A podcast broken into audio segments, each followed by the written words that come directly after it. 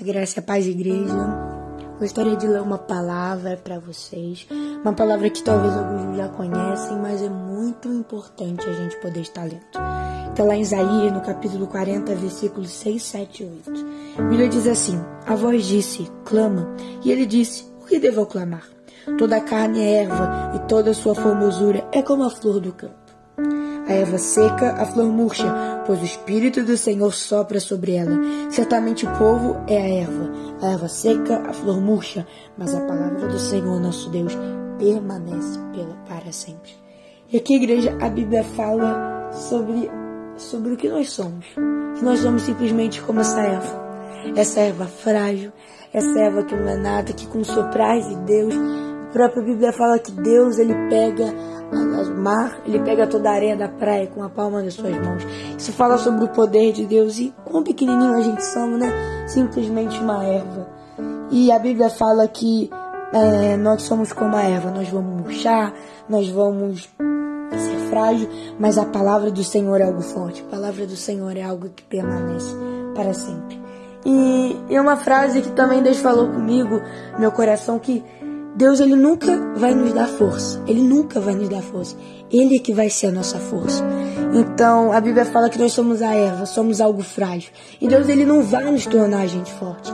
Ele é que vai ser a nossa força. A própria Bíblia fala: nós somos algo frágil, nós murchamos, mas a palavra do Senhor permanece para sempre. E a gente sabe que a própria Bíblia fala que a palavra, lá em João, a Bíblia fala que o Senhor é o Verbo, o Senhor é a palavra, nosso Jesus é a palavra.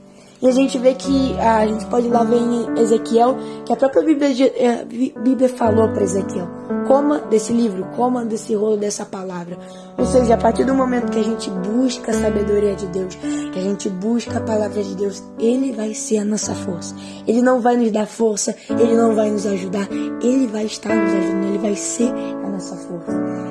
Então, que na sua oração você não peça, Senhor, me dá força. Não.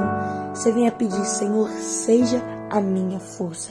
Porque a palavra do Senhor, ela permanece para sempre.